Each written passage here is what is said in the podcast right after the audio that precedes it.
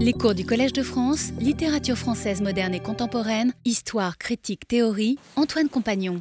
Je poursuis l'examen de ces figures de la guerre littéraire et je reviens à la lettre D après avoir traité la lettre E la semaine dernière avec l'épée et cette métaphore euh, de la plume et de l'épée qui court pendant toute la période que j'étudie en tout cas.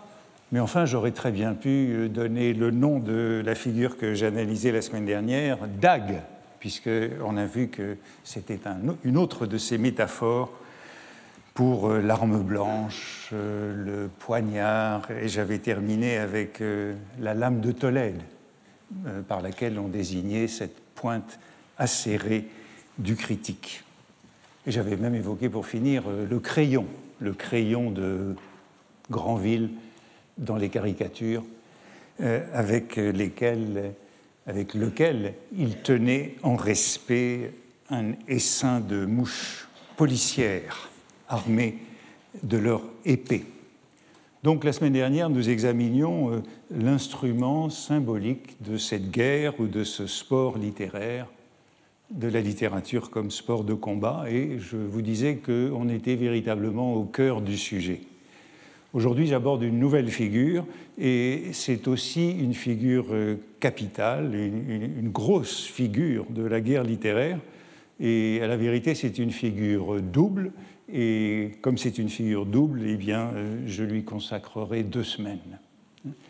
Cette euh, figure double, qui commence par D, c'est la figure diffamation et duel. Euh, parce qu'il me semble en effet que ce sont deux faces, euh, le recto, le verso, l'avers et le revers, euh, d'une même question, d'une question essentielle. Les deux termes de diffamation et de duel sont donc intimement liés et ils sont liés aux vicissitudes de la liberté d'expression sous les régimes successifs du XIXe siècle, durant la période que nous explorons.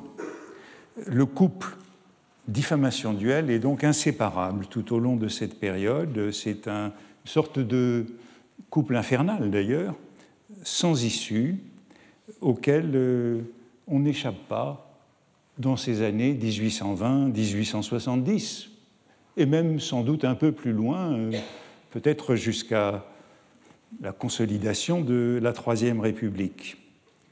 Euh, je dis c'est une sorte de couple pervers euh, qui témoigne de la survivance ou de la persistance de cette euh, violence physique inséparable de la violence verbale. Et en y réfléchissant au caractère inséparable de ce couple diffamation-duel, euh, je pensais aux travaux du sociologue euh, Norbert Elias sur ce qu'il appelait le processus de civilisation, hein, le, développement de la civilisation des mœurs en Occident et la monopolisation de la violence par l'État afin de contrôler euh, la violence. Il apparaît que tout au long du XIXe siècle, eh bien, l'État n'a pas été en mesure de contrôler la violence, et comme il ne contrôlait ni la violence euh, verbale, euh, ni la violence euh, physique, eh bien, il était incapable de faire respecter l'interdiction du duel. Et c'est un phénomène assez étrange, puisque au fond, l'Ancien Régime y était parvenu de manière beaucoup plus efficace, hein, à partir de l'édit de Louis XIV hein, en 1651, lorsqu'il avait 13 ans, qu'il était tout juste majeur, c'était donc euh, Mazarin hein, qui était derrière lui. L'édit de l'interdiction du duel a fait, puis il a été renouvelé en 1679, et entre ces dates euh, et, la Révolution, 1789, les duels n'ont cessé de diminuer.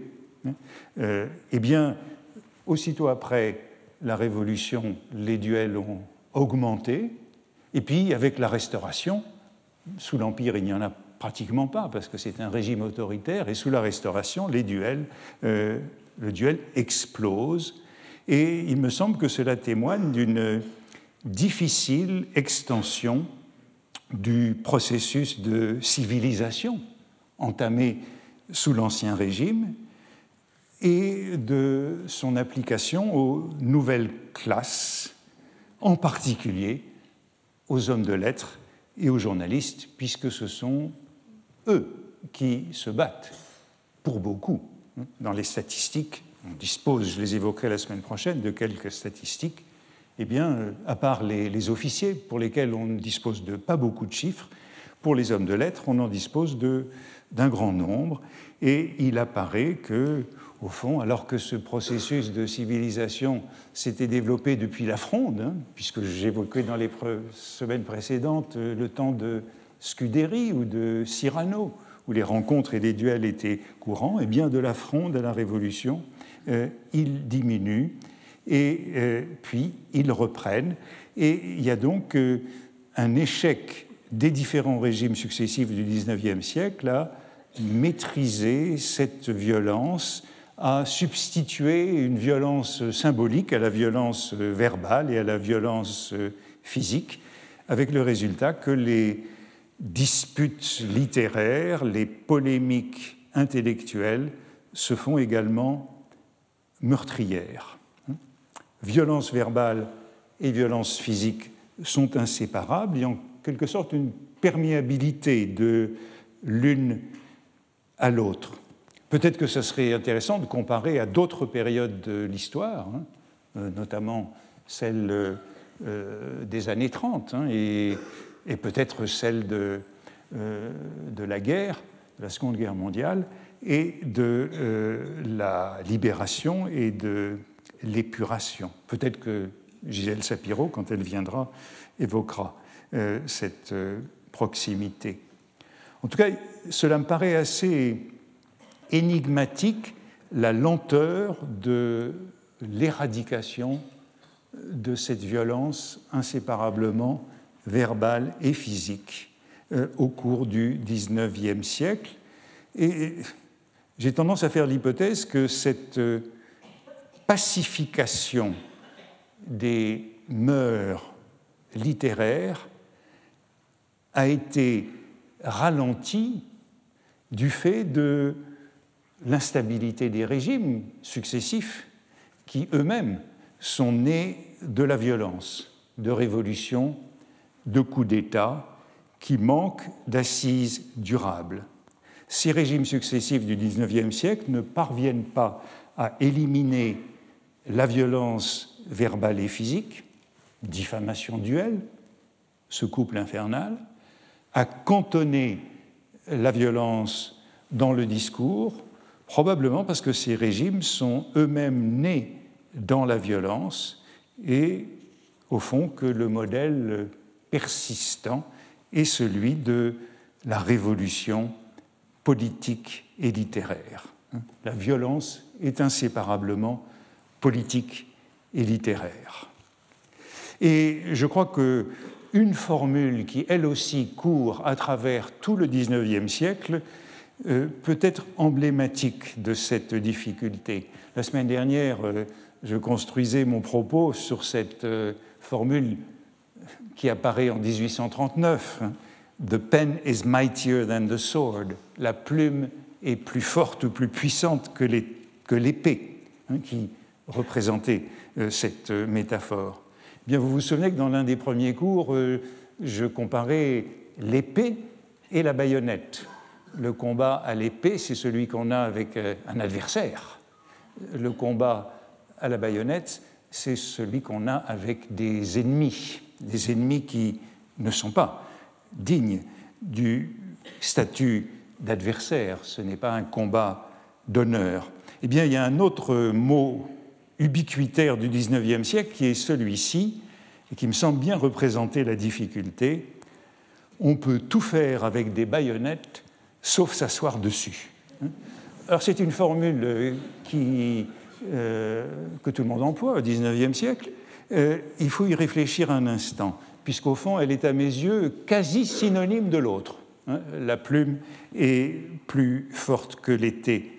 Je suis incapable de savoir qui l'a prononcée le premier, parce qu'elle est attribuée à Talleyrand, à Napoléon, à Émile de Girardin, à Clémenceau et encore à d'autres. Je cite les principaux. Mais euh, manifestement, c'est une critique d'un pouvoir qui est issu des baïonnettes et qui, comme tel, euh, n'a pas la légitimité, qui peut le rendre pérenne ou durable. Au fond, c'est un diagnostic du siècle et c'est intéressant de voir que ça court de Talleyrand à Clémenceau pour représenter tous les régimes. Évidemment, si cette formule a connu une telle fortune, je pense qu'elle est un peu oubliée aujourd'hui, euh, c'est à rapprocher des mots de Mirabeau, hein, euh, version canonique des mots de Mirabeau après le serment du jeu de paume. Allez dire à ceux qui vous envoient que nous sommes ici par la volonté du peuple et que nous ne quitterons nos places que par la force des baïonnettes. Il y a toujours cette opposition entre les baïonnettes et la vox populi. Puis bien sûr, même si je n'ai pas la source de cette formule, euh, c'est à rapprocher des mots qui sont souvent attribués à Napoléon et qui vont bien dans le sens de euh, notre débat d'aujourd'hui. Quatre journaux hostiles sont plus à craindre que mille baïonnettes. Là aussi, c'est un mot de Napoléon dont on ne sait pas très bien quelle est la source. Une autre formule est celle-ci Je redoute trois journaux plus que 100 000 baïonnettes. Donc euh, ça devient hyperbolique, on passe de 1000 à 100 000 baïonnettes.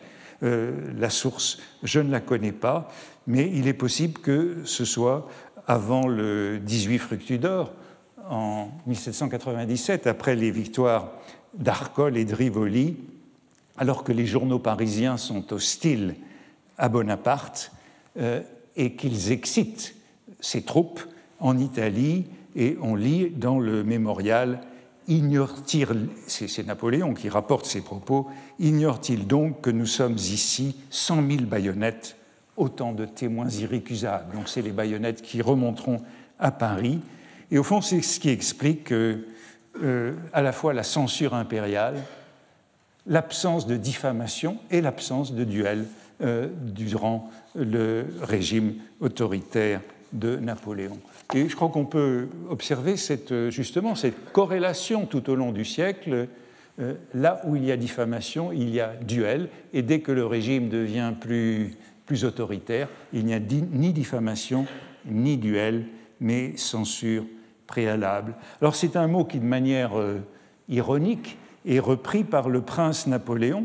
Le prince Napoléon, c'est euh, Napoléon Jérôme Bonaparte, hein,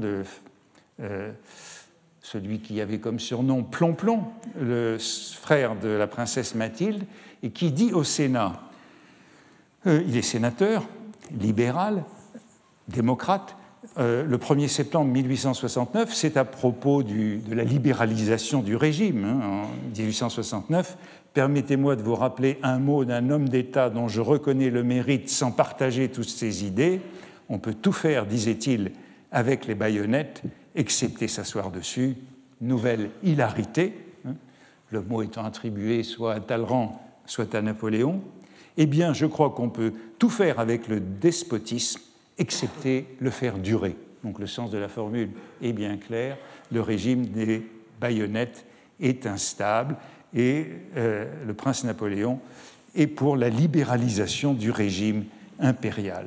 Il y a donc une grande difficulté pour un régime, pour un pouvoir issu des baïonnettes, d'une révolution, d'un coup d'État, pour faire régner la paix civile, sinon par la dictature et par la censure. Et c'est un défi qui court tout au long du siècle, euh, c'est celui de la liberté de la presse. Sans liberté, on n'a ni diffamation ni duel.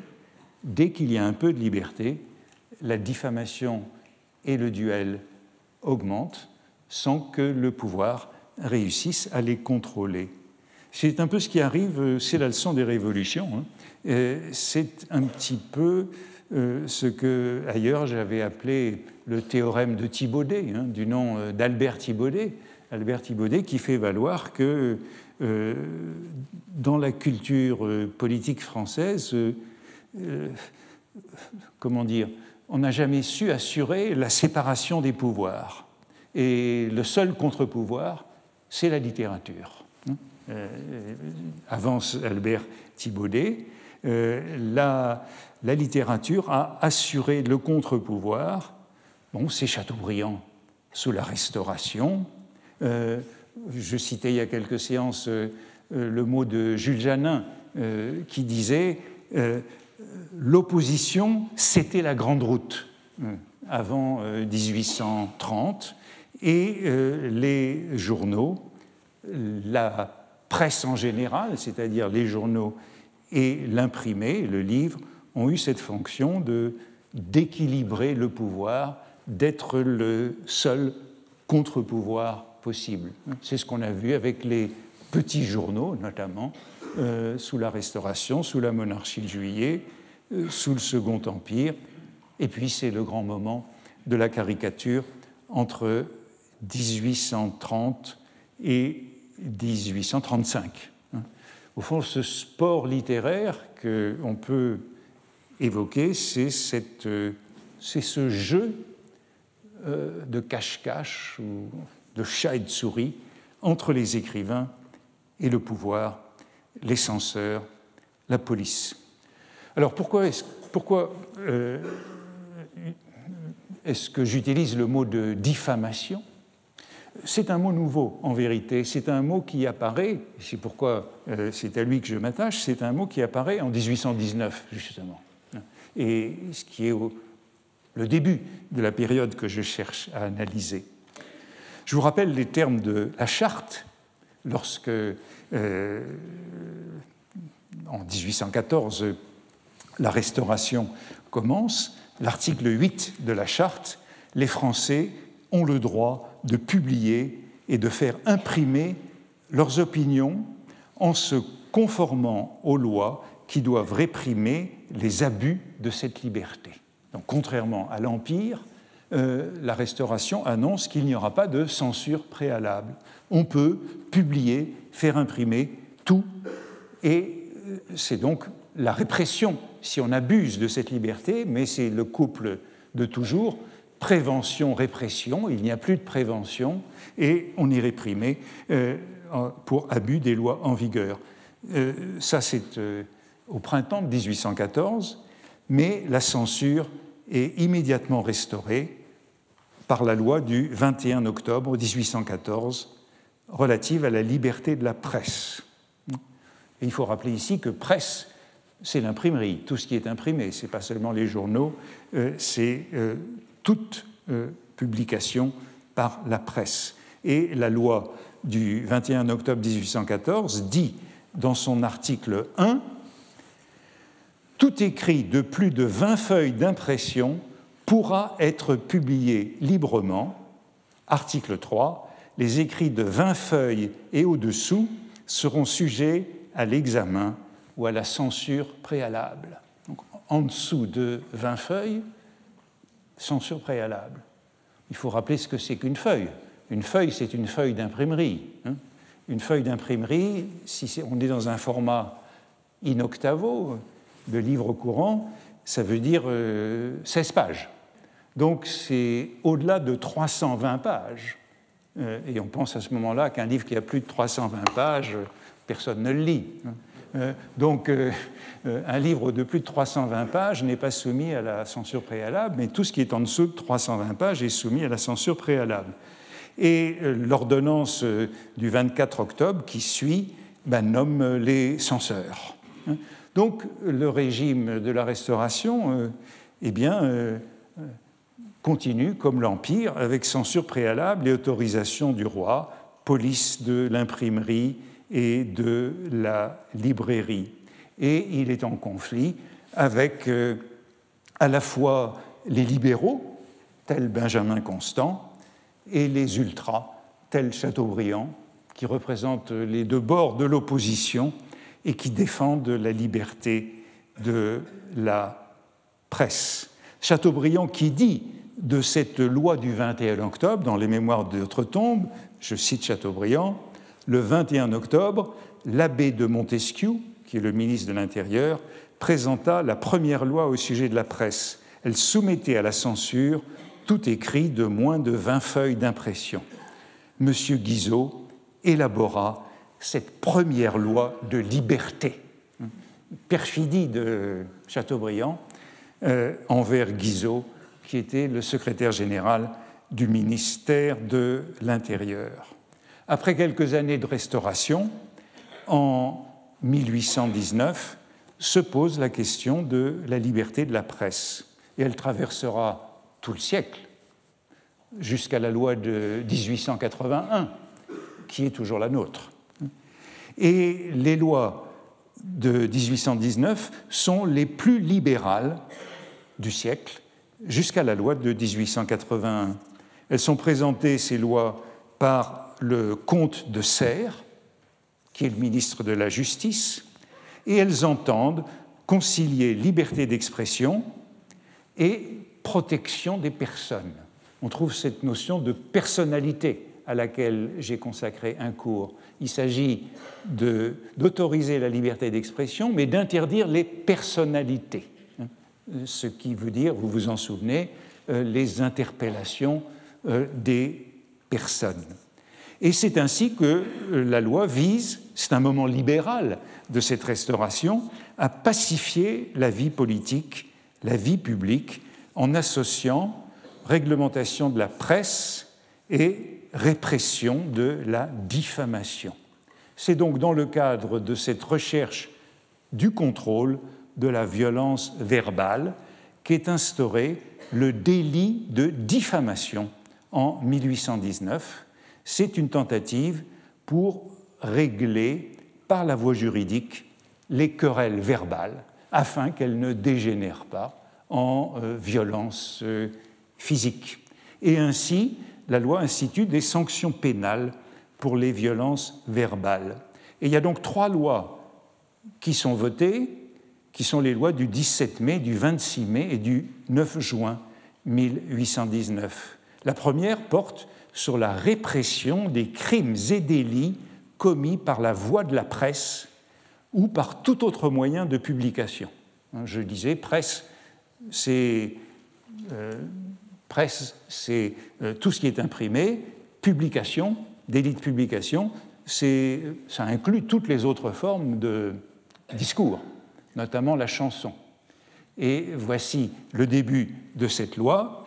Quiconque, soit par des discours, des cris ou menaces proférés dans les lieux ou réunions publiques, soit par des écrits des imprimés, des dessins, des gravures, des peintures ou emblèmes vendus ou distribués, mis en vente ou exposés dans des lieux ou réunions publiques, soit par des placards et affiches exposés au regard du public, aura provoqué l'auteur ou les auteurs de toute action qualifiée crime ou délit à la commettre, sera réputé complice et puni comme tel. Et c'est intéressant parce que vous voyez là que les imprimés, à savoir euh, écrits et imprimés, ne sont que deux éléments dans une liste qui, en comporte une dizaine ou une douzaine.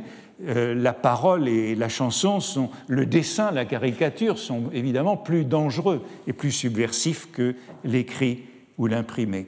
Euh, la loi qui suit du 26 mai, elle euh, définit les poursuites qu'on exercera contre ces délits définis par cette loi. On est donc dans un contexte particulier de libéralisation du régime. Euh, on peut rappeler que derrière cette loi, il y a un personnage, un personnage très important dans la, euh, dans Restauration, qui est euh, Royer-Collard. Royer-Collard, le doctrinaire, hein, le doctrinaire, le janséniste gallican. Et c'est très important de voir parce que les termes qui vont être introduits dans cette loi de 1819, eh ils sont toujours en vigueur nous vivons toujours, dans, ils sont reproduits à peu près tels quels dans la loi de 1881. Euh, dans ce contexte-là, il s'agit de concilier liberté d'opinion et protection des réputations. Alors, petite parenthèse, j'ajoute que cette loi, qui est la loi sur la diffamation, qui introduit la notion de diffamation, je ne voudrais pas omettre qu'avant la diffamation, les premiers articles concernent les outrages à la morale publique et religieuse ou aux bonnes mœurs. Premiers articles, outrage à la morale religieuse et aux bonnes mœurs, il faut peut-être le rappeler, parce que c'est en effet ces articles qui permettront de condamner euh, euh, Flaubert et Baudelaire en 1857. Hein. Tout outrage à la morale publique et religieuse ou aux bonnes mœurs, par l'un des moyens énoncés, donc tous ces moyens euh, qui sont ici, sera puni d'un emprisonnement d'un mois à un an et d'une amende de 16 francs à 500 francs. Pour mémoire, Baudelaire aura une amende de 300 francs, ce qui est assez élevé. Dans cette échelle, il n'y a pas beaucoup d'inflation entre 1819 et 1857. On a donc des mots nouveaux. C'est une loi tout à fait nouvelle qui est introduite ici, des mots nouveaux, euh, morale publique, morale religieuse, bonne mœurs. Bonald intervient dans le débat à la Chambre des députés et il dit que dans de bonnes lois, il n'y a pas d'adjectifs. S'il y a des adjectifs, morale publique, euh, morale religieuse, bonne mœurs, c'est parce qu'on ne sait pas définir de quoi il s'agit. Euh, et vous vous souvenez, évoqué le procès de Courrier, puisque Courrier sera l'un des premiers à être condamné en 1821 à trois mois de prison euh, pour avoir excité les, paysans autour de, son domaine. Et euh, l'avocat de Courrier signalera en effet l'absence de définition de la morale publique et religieuse. Personne ne sait ce que c'est, elle n'est pas définie. Mais enfin, mon sujet cette année n'est pas l'outrage à la morale publique, c'est la diffamation. Et la diffamation et l'injure publique fait l'objet du chapitre 5 de cette loi selon l'article 13. Ah, je vous rappelais que l'image que je vous montrais la semaine dernière de Granville, hein, l'ordre public règne aussi à Paris, hein, où on voit le sergent de ville qui a fait tomber euh, celui dont on voit euh, les pieds sur la gauche, qui l'a fait tomber du tabouret ou de la chaise euh, sur laquelle il s'était probablement élevé pour haranguer la foule. Donc on le voit, le, discours public est évidemment beaucoup plus dangereux que les écrits ou les imprimés. Mais voici la définition de la diffamation dans, en 1819. Toute allégation ou imputation d'un fait qui porte atteinte à l'honneur ou à la considération de la personne ou du corps auquel le fait est imputé est une diffamation toute expression outrageante, terme de mépris ou invective qui ne renferme l'imputation d'aucun fait est une injure. Donc la diffamation, elle est une notion juridique tout à fait nouvelle en 1819. Euh, elle n'a pas beaucoup changé aujourd'hui. Dans la loi euh, de 1880, toujours en vigueur, elle est définie aussi comme allégation ou imputation qui porte atteinte à l'honneur ou à la considération. Ce sont des termes totalement nouveaux. Euh, la diffamation, qui existe donc dans la législation française depuis 1819, remplace la notion de calomnie qui existait jusque-là et qui figurait dans le Code pénal napoléonien de 1810. C'est une distinction très importante, je l'ai dit, la diffamation se substitue depuis lors à la calomnie. Voici ce que disait le Code pénal de 1810, Code napoléonien, article 367, sera coupable du délit de calomnie celui qui, soit dans des lieux ou réunions publiques, soit dans un acte authentique et public, soit dans un écrit imprimé ou non, qui aura été affiché, vendu ou distribué. Vous voyez qu'on reprend euh, toutes ces conditions où l'écrit imprimé n'est qu'un élément, euh, aura imputé à un individu quelconque des faits qui, s'ils existaient, exposeraient celui contre lequel ils sont articulés à des poursuites criminelles ou correctionnelles, ou même l'exposeraient seulement au mépris ou à la haine des citoyens. Donc la calomnie, euh, euh, elle est euh, liée à elle est liée, elle n'est pas liée aussi explicitement à, des, à des faits. Hein. il n'y a pas la notion de fait, il n'y a pas la notion d'honneur et de considération. Et sans doute faut-il ajouter que dans, cette, dans, ce code pénal de autre notion tout à fait fondamentale, dans le code pénal de 1810 comme dans la loi de 1819, il y a peu d'échappatoires parce que euh, ces textes excluent que l'on puisse apporter la preuve des faits avancés. Aussi bien dans le cas de la calomnie que de la diffamation, la preuve est exclue. Hein.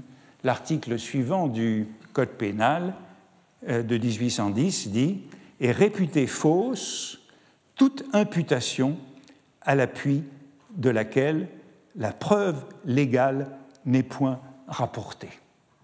Autrement dit, euh, même si un fait est notoire, c'est une calomnie parce qu'il n'y a pas de preuve légale. Il n'y a pas d'acte légal authentique de jugement. Euh, la calomnie, alors pourquoi est-on passé de la calomnie à la diffamation en 1819 ben, C'est très intéressant. C'est parce que la notion courante de calomnie implique le mensonge. La calomnie, au sens courant, c'est une accusation mensongère portée contre quelqu'un pour jeter sur lui le discrédit. Ce n'est pas le cas de la diffamation, parce que dans la diffamation, le fait imputé ou allégué peut être indifféremment vrai ou faux. Et c'est un grand changement entre le code de 1810 et la loi de 1819. Et voici l'exposé des motifs du comte de Serres, ministre de la Justice à la Chambre des députés. Un seul point dans ce chapitre sur la diffamation et la punition de la diffamation nous paraît mériter quelques, observations particulières. C'est la substitution du mot diffamation au mot calomnie, jusqu'ici employé par nos lois. Les motifs qui nous y ont déterminés sont simples. Le terme de calomnie, dans son sens vulgaire, qu'il est impossible d'effacer de l'esprit des hommes, emporte avec soi l'idée de la fausseté des faits imputés. Une publication n'est donc réellement calomnieuse que lorsque les faits qu'elle contient sont faux. Cependant, tous les législateurs ont senti qu'il était impossible d'autoriser tout individu à publier sur le compte d'un autre des faits dont la publication causerait à ce dernier un dommage réel. Fût-il d'ailleurs vrai hein, Voilà la grande différence. Euh, on pourrait dire que je parle d'un moment historique qui est assez éloigné du nôtre. Mais euh, vous pouvez observer que dans l'actualité, euh, la distinction entre calomnie et euh, diffamation est tout à fait pertinente et que la plupart de ceux qui veulent se défendre utilisent le mot calomnie aujourd'hui, qui n'a aucun sens juridique. Et ils prennent garde de ne pas employer diffamation ou injure qui a un sens juridique. Donc, voici ce que disait le comte de Serres, on passe à la diffamation, ça veut dire que le fait allégué peut aussi bien être vrai que faux. Ce n'est pas pertinent. Et il continuait, la diffamation n'implique pas nécessairement la fausseté des faits, elle dénote seulement, d'une part, l'intention de nuire, de l'autre, le dommage causé. Ainsi, au terme de la définition contenue dans l'article 13, qui sera plus l'article 13 dans la loi voté une publication qu'il y aurait une sorte de contresens à déclarer calomnieuse pourra fort bien et très justement être condamné comme diffamation. Bon, nous sommes toujours dans euh, les mêmes textes. Hein. Conformément à cela, aujourd'hui, diffamation et injure sont des délits. Le terme de calomnie ne figure pas dans la loi de 1881, mais ce qu'il y a été ajouté, c'est la notion de dénonciation calomnieuse. Et vous pourrez observer que ce terme n'est jamais employé par euh, ceux qui euh, se trouvent euh, l'objet de, de, diffamation. la dénonciation calomnieuse est beaucoup plus clairement définie que la calomnie. Vous voyez que tout ce qu'on doit, tout ce qu'on doit à Royer-Collard, nous devons tout cela à Royer-Collard, hein. janséniste et gallican. Il y a quelque chose de très, j'y reviendrai, de très chrétien dans cette notion de diffamation. Euh, un commentateur contemporain dit ceci. C'est une citation très claire, à mon avis, euh, sur la distinction des deux systèmes. Il y a deux systèmes. L'un consiste à ne punir que la calomnie et par suite à admettre l'auteur d'une imputation offensante à la preuve du fait qu'il allègue en lui promettant l'impunité s'il établit que ce fait est véritable. Donc, il y a un système où euh, euh, celui qui est prévenu de calomnie peut apporter la preuve de la vérité du fait. Ce n'est pas le système français. L'autre système, dans l'autre système, toute imputation, vraie ou fausse, qui porte atteinte à l'honneur ou à la considération d'autrui est réputée coupable aux yeux de la loi et par une conséquence logique mais sévère, toute preuve en cette matière est interdite. C'est donc le second système qui a été choisi en 1819 et dans lequel nous sommes toujours, quand quelqu'un est accusé de diffamation, euh, il ne peut, vous ne pouvez pas euh, euh, apporter la preuve que ce que vous dites est vrai. Nous sommes dans... Oui, encore une fois, je parle du passé, de 1819, mais c'est tout près de ce qu'on appelle aujourd'hui les faits alternatifs hein, ou les nouvelles fallacieuses et la difficulté qu'il peut y avoir à se défaire de ces euh, nouvelles fallacieuses ou de ces faits Alors il y a beaucoup de discussions, euh, il y a beaucoup de discussions en 1819 à la Chambre sur euh, l'impossibilité d'apporter la preuve, parce que au fond la personne calomniée, si la preuve n'a pas besoin d'être apportée, eh bien, elle ne sera jamais totalement blanchie, puisque le jugement ne tranchera pas. Mais ce qui l'emporte, aux yeux de Royer-Collard et de Serres, qui sont complices doctrinaires, ce qui l'emporte, c'est la crainte d'exposer la victime d'une calomnie à une enquête qui, au fond, trouvera toujours quelque chose, puisqu'après tout, nous sommes tous coupables. Donc, euh, il s'agit de protéger la vie privée, de ne pas exposer les personnes, et du coup, impossibilité d'apporter la preuve de l'authenticité du fait que l'on impute. Si la preuve était possible, alors ça serait une arène ouverte à la médisance. Euh, il y a une page intéressante de Stendhal qui évoque euh, cette, euh, ce problème. C'est au début de Racine et Shakespeare, seconde, seconde version de Racine et Shakespeare en 1825. Vous voyez qu'on est juste après ce moment, juste après ce moment, après cette loi. Et si vous vous souvenez de Racine et Shakespeare, Stendhal se décide à invectiver l'Académie française après un discours qui a été tenu contre le romantisme et en faveur du classicisme. Et euh, il évoque les réticences qu'il a à parler, puisqu'il va, au fond, faire des personnalités en accusant l'Académie française.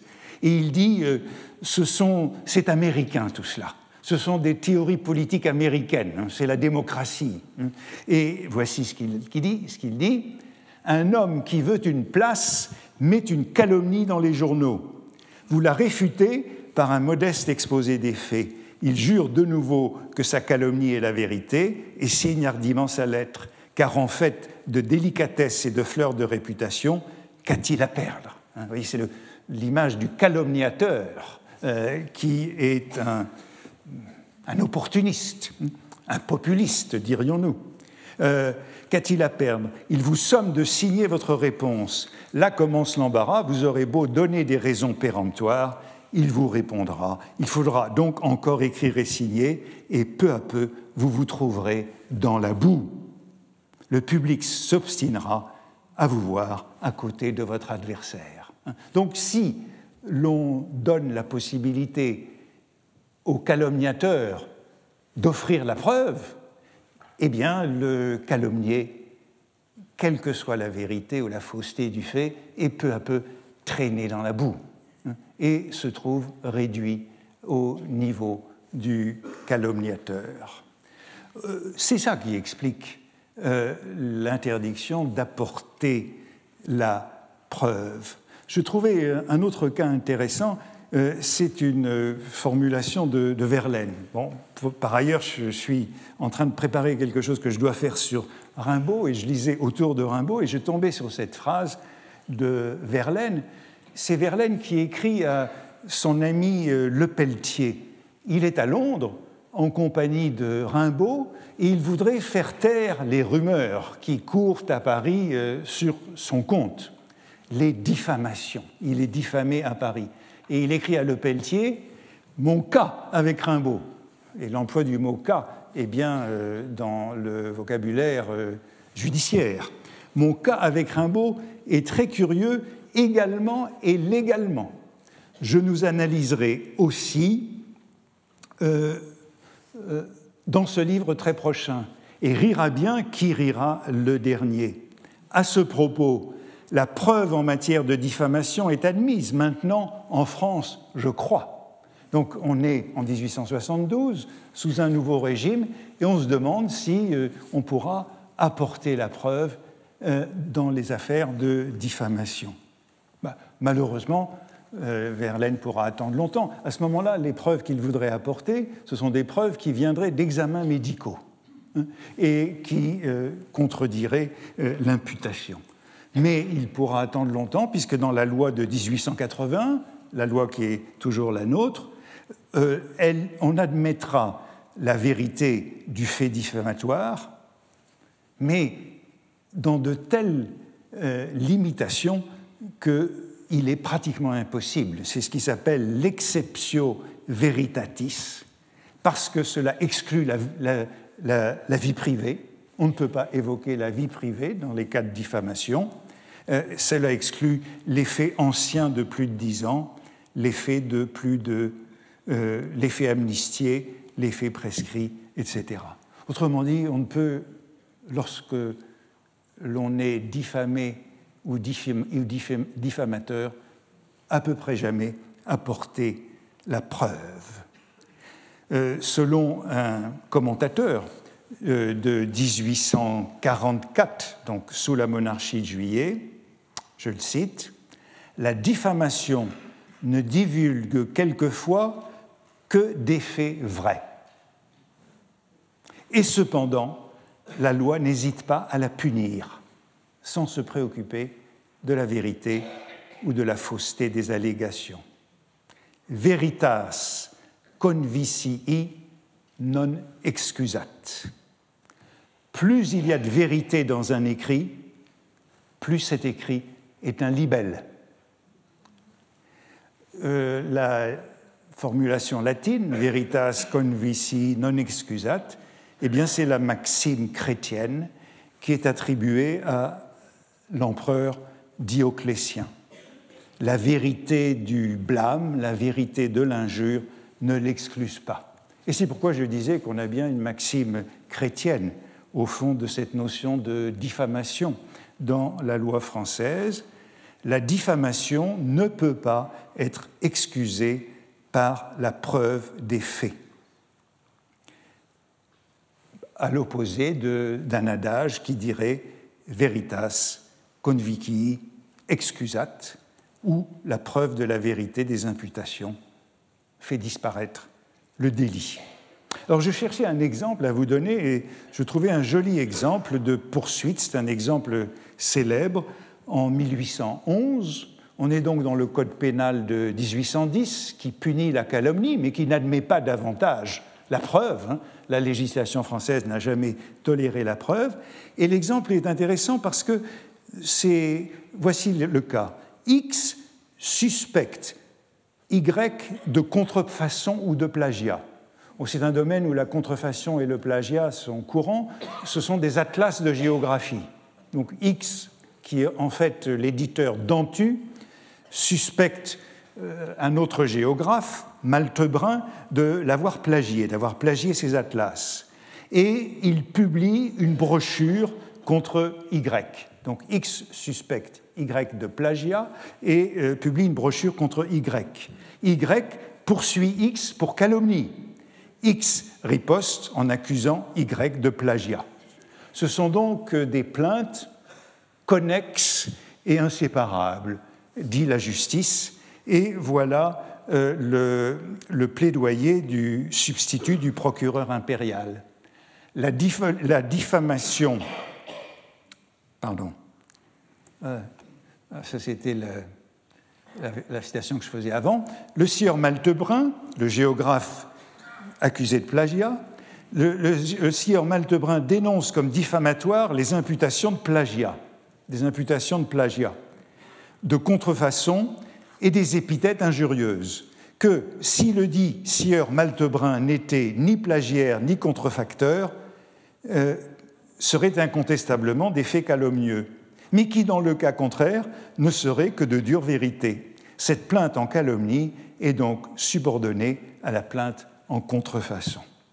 Le résultat, c'est que euh, le procureur impérial dira qu'en matière d'atlas de géographie, euh, c'est difficile de ne pas contrefaire, et que tous deux seront renvoyés de leur plainte, plainte de contrefaçon et plainte de calomnie. Euh, mais vous le voyez, la notion de calomnie disparaît du droit français en 1819 et c'est assez intéressant parce que c'est le mot courant et on voit la même chose avec le plagiat. Tout le monde parle de plagiat, mais la loi, elle parle déjà de contrefaçon. Hein. Le plagiat n'est pas un terme euh, juridique, c'est la contrefaçon. Alors il faut ajouter enfin que je disais que cette loi de 1819 est libérale. Elle est libérale parce que c'est en cour d'assises qu'est débattu le, le délit de diffamation, et non au tribunal correctionnel, et donc devant un jury, un jury qui est considéré comme le reflet de l'opinion et qui est moins suspect de pression ministérielle. Et c'est très intéressant parce que tout au long du, du 19e siècle, selon que le régime est plus ou moins libéral, la diffamation sera traitée par euh, un jury d'assises ou par un tribunal correctionnel. Euh, je vous rappelais que les premiers accusés prévenus d'outrage à la morale publique et aux bonnes mœurs, euh, Courrier et Béranger, qui auront tous les deux trois mois de prison, euh, sont passés devant le tribunal d'assises, devant la cour d'assises. Mais dès 1822, ils sont, eux c'est 1821, la loi est de 19, dès 1822, après l'assassinat du duc de Berry, c'est la correctionnelle. Et puis en 1830, avec la monarchie de juillet, on revient à la cour d'assises. Et puis avec le Second Empire, on revient à la correctionnelle. Et Baudelaire et Flaubert euh, euh, passeront devant le tribunal correctionnel. On a donc euh, une réflexion très intéressante sur la conciliation de la liberté de la presse et de la protection des personnes, de, comment dire, le contrôle des personnalités.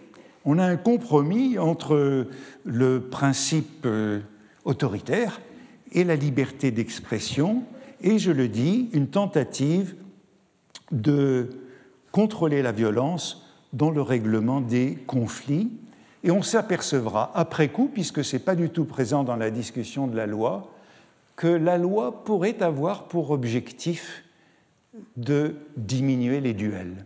Si le tribunal est un recours, alors on n'a plus besoin de se battre en duel lorsqu'on est injurié, diffamé ou outragé. Et voilà ce que dit une juriste contemporaine euh, qui a soutenu récemment une thèse sur la notion de diffamation de 1819 à 1944. et qu'on rejoint euh, ce que j'évoquais à propos euh, de la libération et de l'épuration. Ce mode de conciliation, en 1819, est conçu comme une alternative crédible à la réparation des différents donneurs par les armes. Moi, je dirais moins est conçu parce que je crois qu'on s'en est aperçu après coup. N'était pas présent dans la discussion. La monarchie restaurée est confrontée à une situation complexe qui lui commande d'agir avec urgence, dans l'urgence. Il lui fallait assurer une protection à ses représentants devant les menaces de représailles armées auxquelles les affaires d'honneur ne pouvaient manquer de conduire. Car dans les circonstances d'alors, le duel, acte par excellence privé, paraît être, pour les opposants au régime, le moyen de se rendre soi-même justice sans avoir recours aux instances d'État. Bien évidemment, le gouvernement ne pouvait rester indifférent à la résurgence d'une telle pratique, une telle pratique qui, je disais, avait été contrôlée depuis la Fronde, illégale et nommément délictueuse. En effet, l'existence de nombreux soldats désœuvrés, les demi-soldes euh, de la Grande Armée, l'installation d'un régime imposé par les armes dans une société où l'esprit militaire persiste, ainsi que la profusion des armes en possession des particuliers, offrent un terreau propice au développement d'une violence qu'il fallait à tout prix conjurer. Et vous voyez bien tous les facteurs qui sont là, hein, comment nous sommes dans l'après-coup de 1815. Euh, ces armes qui traînent, ces demi-soldes, et ces opposants qui ne veulent pas passer par euh, la justice d'État, par les instances de l'État. Donc ces lois sur la diffamation, c'est pour ça que je disais que c'est comme l'avers et le revers de la médaille, c'est un couple inséparable, ces lois de 1819 qui créent le délit de diffamation sont exactement contemporaines d'une réflexion euh, sur une législation qui interdirait le duel. Et c'est bien une entreprise de pacification de la vie publique qui vise à trouver un substitut au duel pour régler les conflits d'honneur et de considération.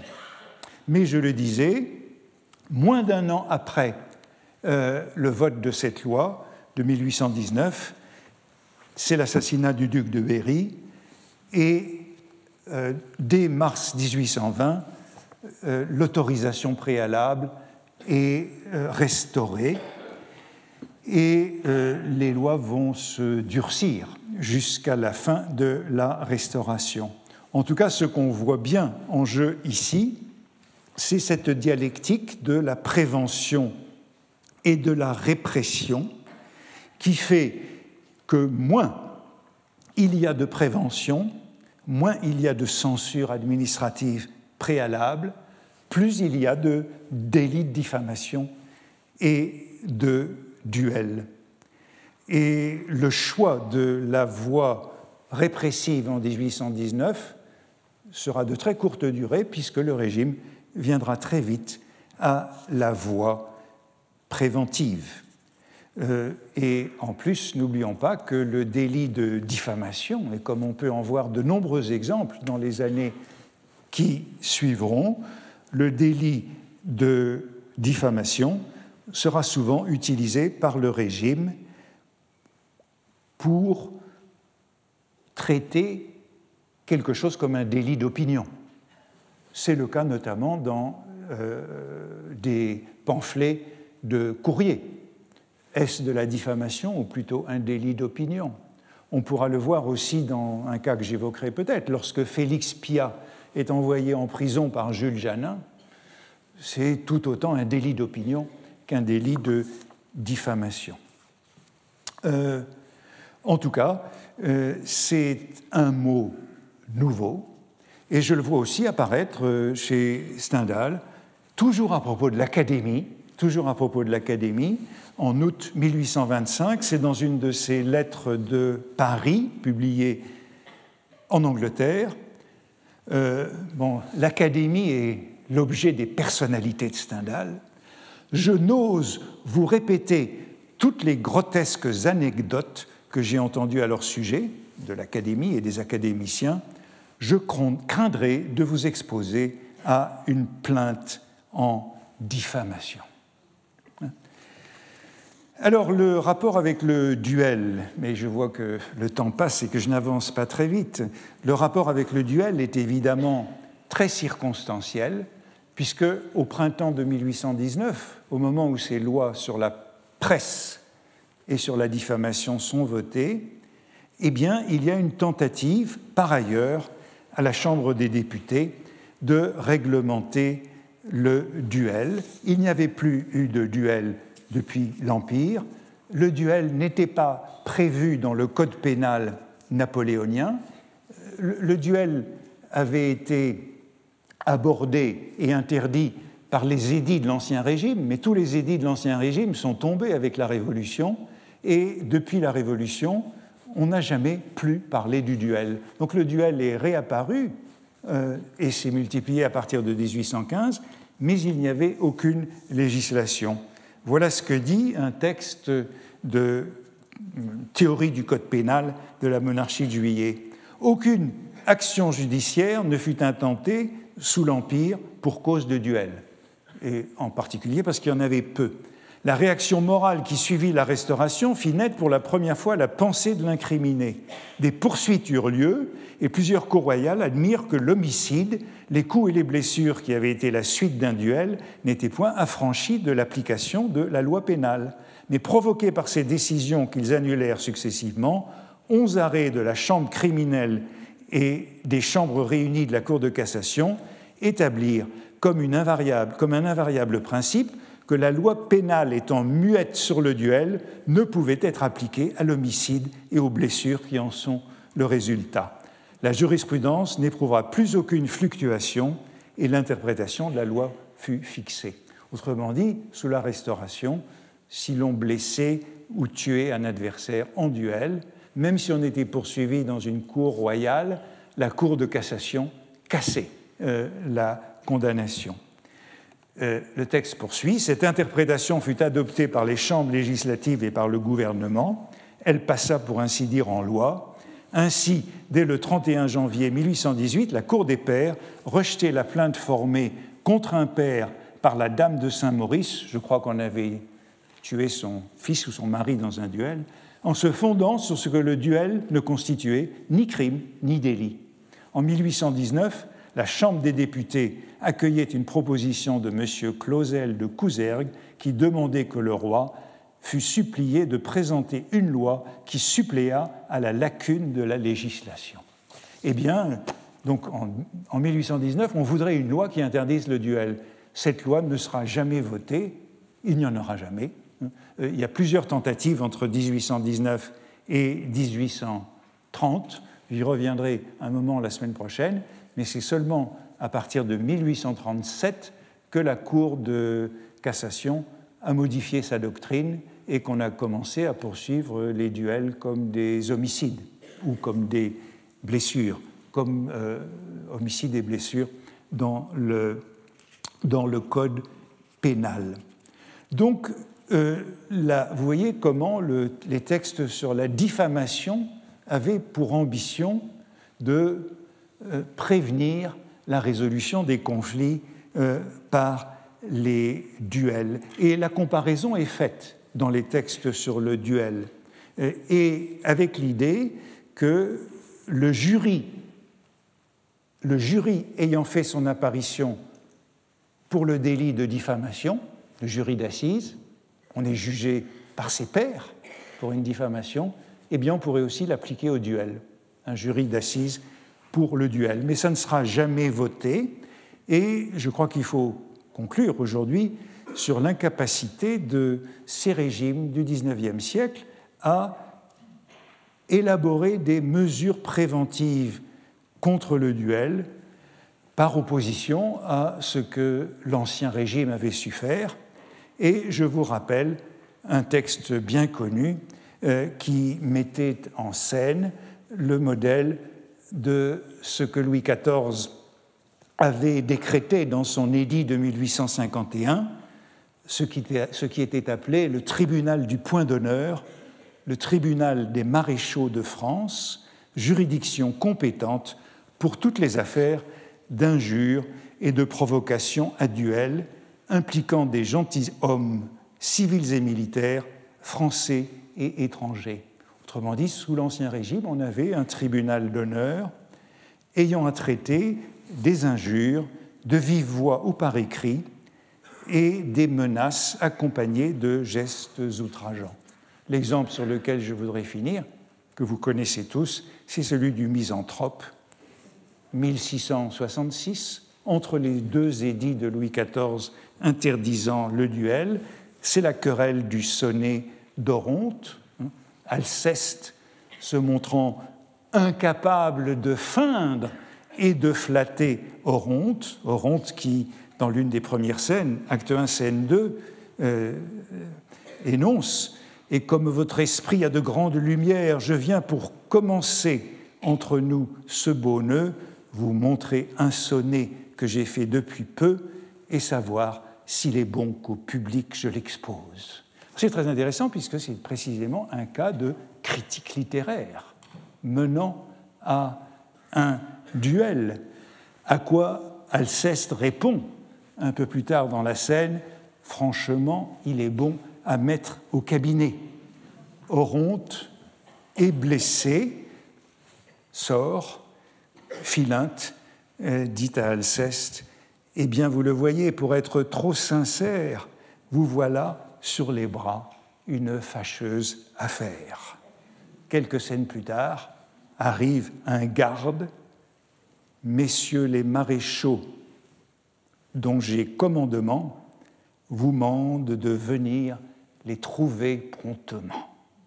Hein Oronte est allé se plaindre au tribunal des maréchaux de l'insulte euh, qu'Alceste venait de commettre à son égard. C'est d'Oronte et de vous la ridicule affaire. Célimène voudrait savoir de quoi il s'agit. Comment Oronte et lui se sont tantôt bravés sur certains petits vers qu'il n'a pas approuvés, et l'on veut assoupir la chose en sa naissance. Alceste, moi je n'aurai jamais de lâche complaisance, mais il faut suivre l'ordre. Allons, disposez-vous. On n'a pas le choix, il faut aller au tribunal des maréchaux. Alceste, quel accommodement veut-on faire entre nous? La voix de ces messieurs me condamnera-t-elle à trouver bons les vers qui font notre querelle? Je ne me dédie point de ce que j'en ai dit, je les trouve méchants. Donc Oronte s'est plaint au tribunal des maréchaux, a apporté euh, ce différend à propos du sonnet, et le doyen du tribunal des maréchaux a jugé que pour prévenir un duel, eh bien, il fallait traiter l'affaire. Bien sûr, ils donneront tort à Alceste, et c'est le récit de Philinte à l'acte 4, scène 1, et jamais différent, si bizarre, je pense, n'avait de ces messieurs occupé la prudence. Voici ce qu'Alceste a dit. On peut être honnête homme et faire mal des vers, ce n'est point à l'honneur que touchent ces matières. Je le tiens galant homme en toutes les manières, homme de qualité, de mérite et de cœur, tout ce qu'il vous plaira, mais fort méchante hauteur. Ben, le résultat, c'est qu'il n'y aura pas de duel et qu'Alceste devra s'incliner et dans une embrassade, on l'aura pour conclure fait vite envelopper toute la procédure. L'Ancien Régime euh, a donc réussi à contrôler, à tempérer la violence entre 1651 et 1789. Il y a eu des duels, mais la manie des duels a repris après 1815 et euh, aucun des régimes successifs n'a réussi à les contrôler. Comme euh, vous le savez, la littérature contemporaine est pleine de duels. Il y a des duels dans tous les romans de Stendhal, Rouget le Noir, La Chartreuse de Parme, Lucien Leven. Lucien Leven se bat dans beaucoup de romans de Stendhal, dans beaucoup de romans de Balzac, dans, dans Illusions perdues, dont je me suis servi. Lucien se bat en duel avec je ne sais plus qui, mais je vous l'ai dit il y a quelques semaines. Et euh, la littérature française contemporaine est, pleine de duels. Euh, Tard, sociologue Tard, qui a écrit un article important du duel, j'emprunte un certain nombre de choses aujourd'hui et la prochaine fois, euh, dit que si on croyait la littérature, on penserait qu'il y avait en France au XIXe siècle encore plus de duels que d'adultères mais euh, euh, tarde doute de cette statistique. J'arrêterai là pour aujourd'hui. Retrouvez tous les contenus du Collège de France sur www.colège-2-france.fr.